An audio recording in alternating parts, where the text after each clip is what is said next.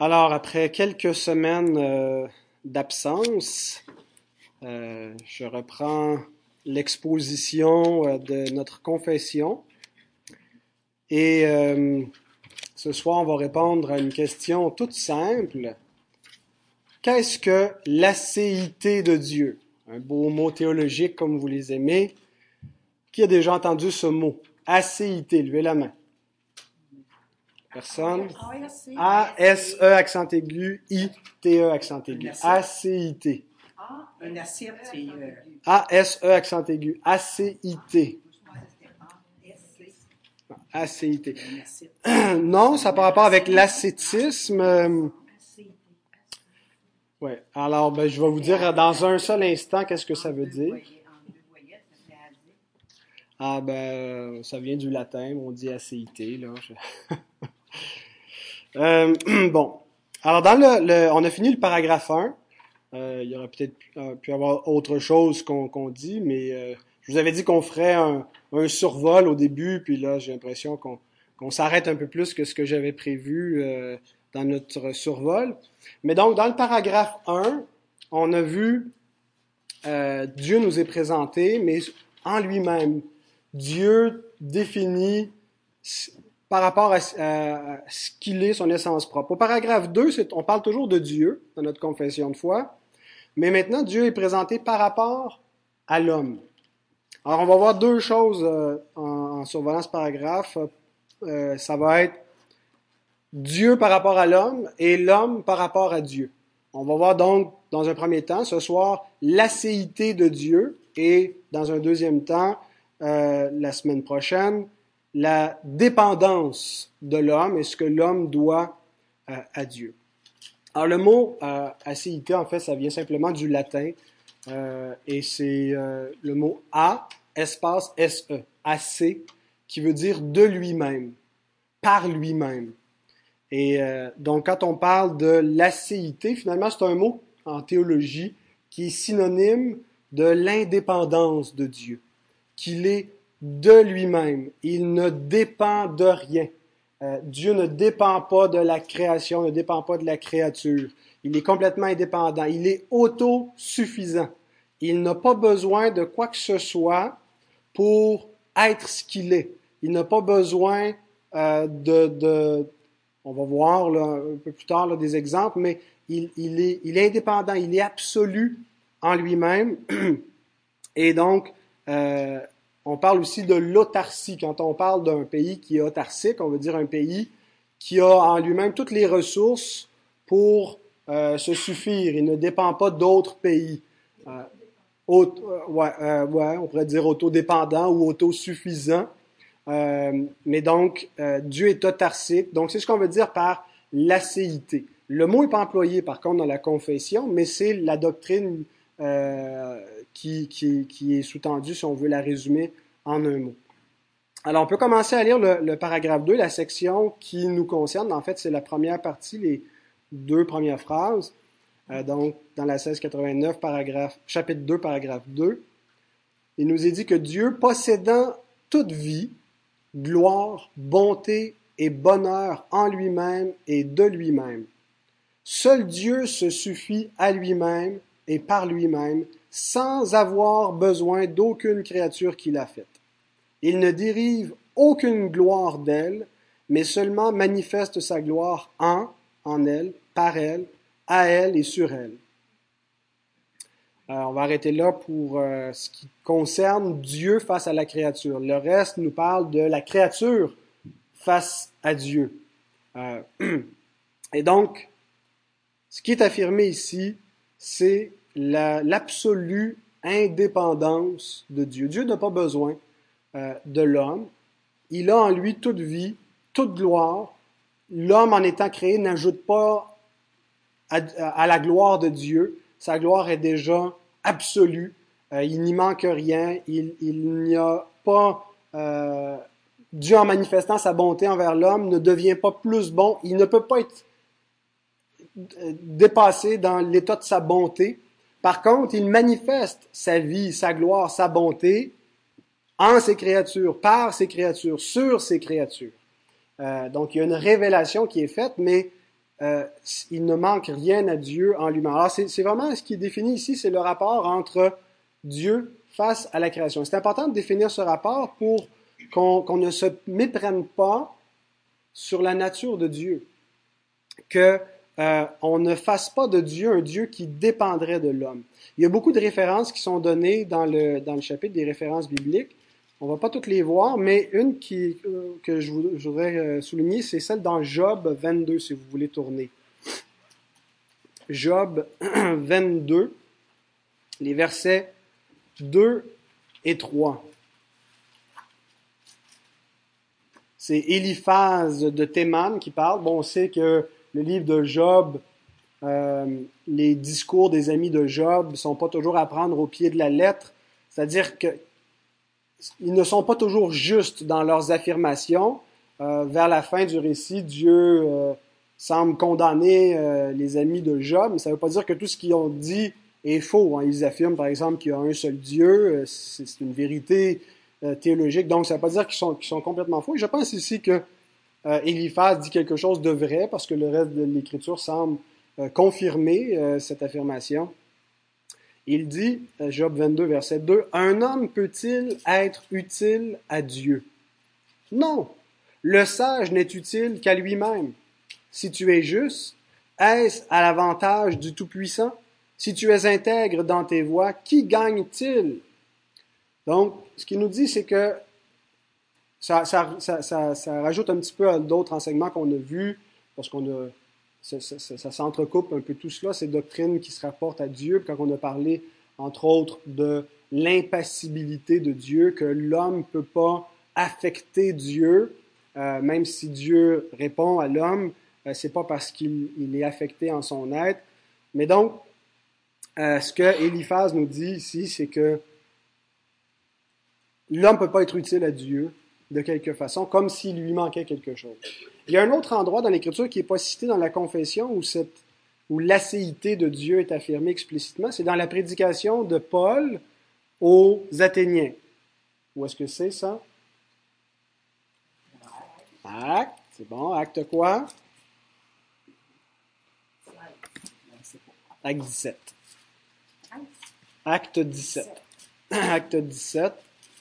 Je ne sais pas si je l'aurais su par cœur moi aussi de toute façon, là, si je n'avais pas préparé d'avance cet enseignement.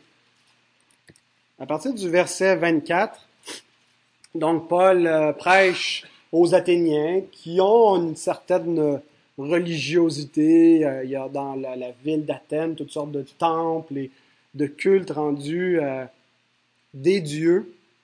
Mais Paul en vient dans son discours à leur dire ceci.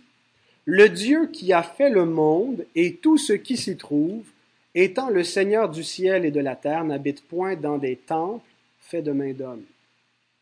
Il n'est point servi par des mains humaines, comme s'il avait besoin de quoi que ce soit. Lui qui donne à tous la vie, la respiration et toutes choses. C'est intéressant ce que Paul nous dit ici sur la personne de Dieu.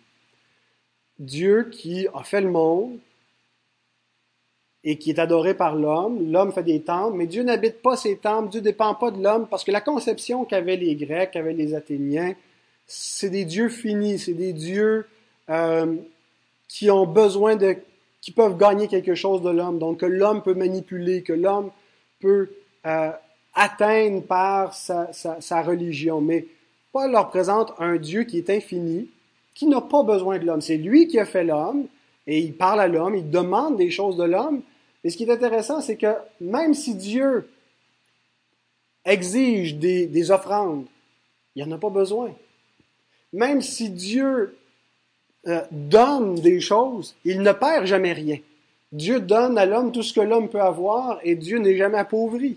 Euh, et, et, donc, il leur présente une conception qu'il n'aurait pas familière de Dieu. Un Dieu qui est infini, un Dieu qui est indépendant, un Dieu qui est assez, un Dieu qui se suffit à lui-même et qui euh, n'a n'a pas besoin de l'être humain. si Dieu existe pour autre chose que pour sa propre gloire, s'il a besoin de quelque chose en dehors de lui-même, il est aussi idolâtre que nous le sommes lorsque nous essayons d'exister pour quelque chose d'autre que Dieu. Je n'ai pas dit que Dieu devient une idole, j'ai dit qu'il devient idolâtre. Cette pensée, je pense que je l'ai lue chez euh, John Piper euh, dans son livre sur le... le il qu'on l'a lu ici dans les livres du mois, le, chrétien hédoniste. Est-ce que tu qu'on ait lu ça? Prendre plaisir en Dieu. Euh, et où il, présente, il dit que si Dieu, en fait que nous, notre, notre, le but de notre existence, c'est de vivre pour la gloire de Dieu. Euh, manger, boire pour la gloire de Dieu, euh, souffrir pour la gloire de Dieu, être heureux pour la gloire de Dieu, en toute chose. Le but premier, c'est pas vivre pour nous-mêmes, parce que si on fait ça, on est idolâtre. Si on vit pour un autre être humain, on est idolâtre. Si on vit pour le plaisir, on est idolâtre. Si on vit pour la gloire de Dieu, là, on est de véritables adorateurs qui prenons plaisir en Dieu. Et il, dit maintenant, qu'en est-il de Dieu? Pourquoi vit-il? Pour qui vit-il? Quel est le but de Dieu? Et son but, c'est le même que le nôtre. Prendre plaisir en lui-même et, et, se glorifier, pas, d'une manière euh, comme il en serait vrai de nous si on vivait pour nous-mêmes et on serait très, très égocentrique. Dieu prend plaisir en lui-même en faisant du bien aux autres, mais c'est quoi le, motif suprême que Dieu poursuit en faisant ça? Il poursuit sa propre gloire et c'est le motif le plus noble. Autrement, Dieu vit pour quelque chose d'autre que pour lui-même et il devient idolâtre. Il y, aurait une cause plus importante que la gloire de Dieu. Il y aurait quelque chose, un motif supérieur à celui-là. Et donc, quand on remplace, quand on, vit pour autre chose que pour la gloire de Dieu, on est idolâtre. Et réfléchissez à cela si Dieu n'a pas besoin, ou plutôt réfléchissons dans le sens inverse, si Dieu a besoin de nous, si Dieu, s'il manque quelque chose à son, bonheur, s'il manque, si Dieu a besoin de quelque chose en dehors de ce qu'il est pour pouvoir exercer pleinement son amour, sa justice et ses attributs, bien, est-ce que Dieu pourrait véritablement nous aimer de manière désintéressée? Est-ce que son amour serait véritablement gratuit? Dieu n'a pas besoin de l'homme. Pourquoi est-ce qu'il nous a créés? Pas parce qu'il avait besoin de nous. Pardon? Il, nous a créés à son image, mais pourquoi? Est-ce que c'est parce que Dieu avait besoin de créer? Est-ce que c'est parce que Dieu avait besoin d'être adoré? Est-ce que c'est parce que Dieu avait besoin d'être aimé ou d'aimer? Euh, on comprend que Dieu n'a pas besoin de créer une personne à l'extérieur de lui-même pour pouvoir être amour. Puisque Dieu est en trois, il peut être dans une relation éternelle d'amour entre le Père, le Fils et l'Esprit. C'est ce que l'Écriture nous présente. Qu'avant que quoi que ce soit soit créé, le Père aimait le Fils, le Fils aimait le Père. Donc, Dieu était amour avant même qu'il y ait des êtres à l'extérieur de son être qui existent pour, aimer. Donc Dieu n'a pas besoin de, la créature ou de la création pour être ce qu'il est. Pour, il s'ennuyait pas. Il n'a pas créé parce qu'il avait besoin de compagnie, puis il avait besoin qu'il se passe de quoi, parce que c'était trop ennuyeux dans l'infini de, son être. Il lui manquait rien. Et, donc, Dieu est infini et, est indépendant et assez a-S-E, dans son être, mais aussi dans sa connaissance. Dieu n'a pas besoin, et la confession le dit juste un petit peu plus bas, si vous y revenez. Si vous sautez une phrase, ça dit Sa connaissance est infinie, infaillible et indépendante de la créature, de sorte que pour lui, rien n'est contingent ou incertain. Contingent, ça veut dire qu'une chose arrive, mais si elle n'était pas arrivée, qu'est-ce qui se serait produit? Euh, mes parents se sont rencontrés. S'ils ne s'étaient pas rencontrés, qu'est-ce qui serait arrivé? Euh, il serait arrivé que on ne serait pas ici, on ne serait pas en train de parler comme ça. Il y aurait, il y aurait un autre. Et donc, la contingence, c'est que un événement peut arriver, mais quelque chose d'autre aurait pu arriver, et qu'est-ce, tout ce qui peut résulter du cours naturel des événements. Alors, la confession affirme que la connaissance de Dieu, ce que Dieu sait concernant les événements, le temps, les créatures, ce qu'il sait de nous, ce qu'il sait avant même que ça arrive, ne dépend pas de la contingence, ne dépend pas du temps, ne dépend pas des événements, ne dépend pas de la créature. Autrement dit, Dieu n'a pas besoin de regarder dans le futur pour savoir d'avance qu'est-ce qui va arriver, parce qu'il est indépendant. Est-ce que la connaissance de Dieu, ce que Dieu connaît, est absolue et complètement indépendant, ou est-ce que ça dépend de ce qui va exister, et donc pour que Dieu puisse être omniscient, pour que Dieu puisse tout savoir, il doit, sa connaissance dépend du temps, dépend de la créature, dépend de la création.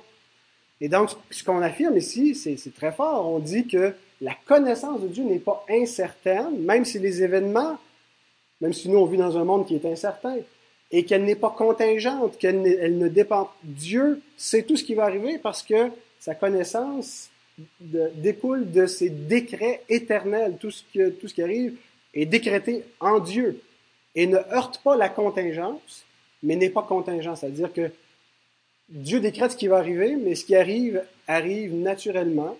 On va voir ça dans le prochain chapitre. Dieu, on ne vit pas dans un fatalisme, on a une, responsabilité. Mais même si euh, euh, la connaissance de Dieu n'est pas temporelle, n'est pas contingente, euh, elle, elle, elle, elle, ne heurte pas ce qui est naturel et ce qui est contingent.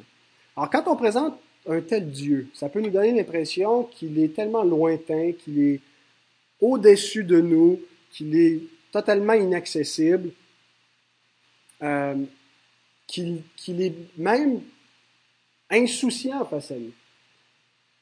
Et je vous suggère que c'est exactement le contraire qui est vrai. Euh, que si Dieu n'est pas complètement indépendant, si Dieu dépend de quelque façon, de la créature pour pouvoir aimer ou pour pouvoir connaître, pour pouvoir savoir quoi que ce soit, ben, il n'est pas autant amour, il n'est pas autant bonté que ce qu'il est en, en ne dépendant de rien. Par exemple, qu'est-ce qui vous paraît être le meilleur acte de bonté? Quelqu'un qui fait le bien de manière totalement désintéressée, qui n'attend rien en retour, qui n'a pas, qui fait seulement le bien parce que c'est bien et parce qu'il est bon. Ou quelqu'un qui fait le bien, il en résulte une bonne chose, mais parce qu'il espère obtenir quelque chose en retour. Nous-mêmes, souvent, on fait le bien, euh, on agit gentiment avec les gens parce qu'on calcule, parce qu'on espère des choses, mais il arrive parfois qu'on a fait une bonne action, puis il n'y avait rien, il n'y avait pas une arrière-pensée, puis il y a comme une, fierté en dedans de nous de, faire ce bien-là qui est totalement gratuit. Dieu n'a pas besoin de nous. Il nous a quand même fait. Pourquoi il nous a fait? Parce qu'il est bon. Il a pris plaisir à nous créer et c'est pour notre plaisir.